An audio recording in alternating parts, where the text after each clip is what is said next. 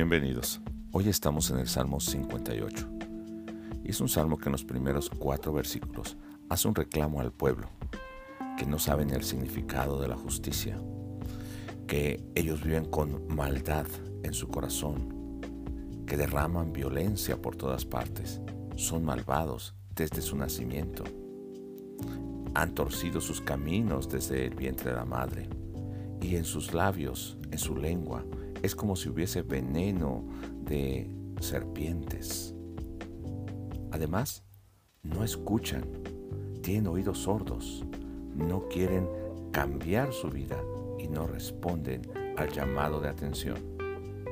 Son personas que hacen daño y el llamado o la oración del salmista es pedir que Dios pueda quitarles el poder que tienen para hacer daño en sus labios, en sus colmillos, que las armas en sus manos sean inútiles, que se desvanezcan, que sean como si hubiesen nacido muertos desde el vientre, que tengan su pago por todo el mal que realizan. Y cuando estas personas tengan su justo juicio, su pago, entonces los verdaderos justos se gozarán viendo el castigo sobre esas personas. De esta manera, toda la gente reconocerá que Dios recompensa a aquellos que viven para Dios y que Dios juzga con justa justicia aún aquí en la tierra. A pesar de la injusticia, del poder que tienen estos malvados en la tierra, aún para establecer leyes, prácticas, para estar contra el pueblo de Dios. Recordemos lo que al final de este capítulo nos dice que vale la pena que seamos el pueblo de Dios, que vivamos en justicia para Dios.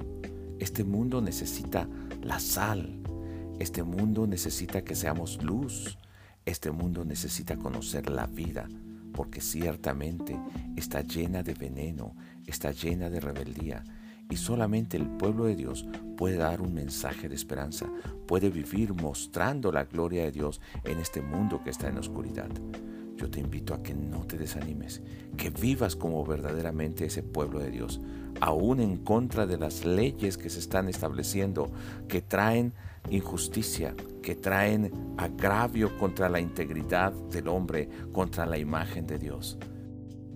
Tanto el gobierno, la cultura y la religión de este mundo están corrompidos por el poder maligno y destructor de Satanás por la naturaleza caída.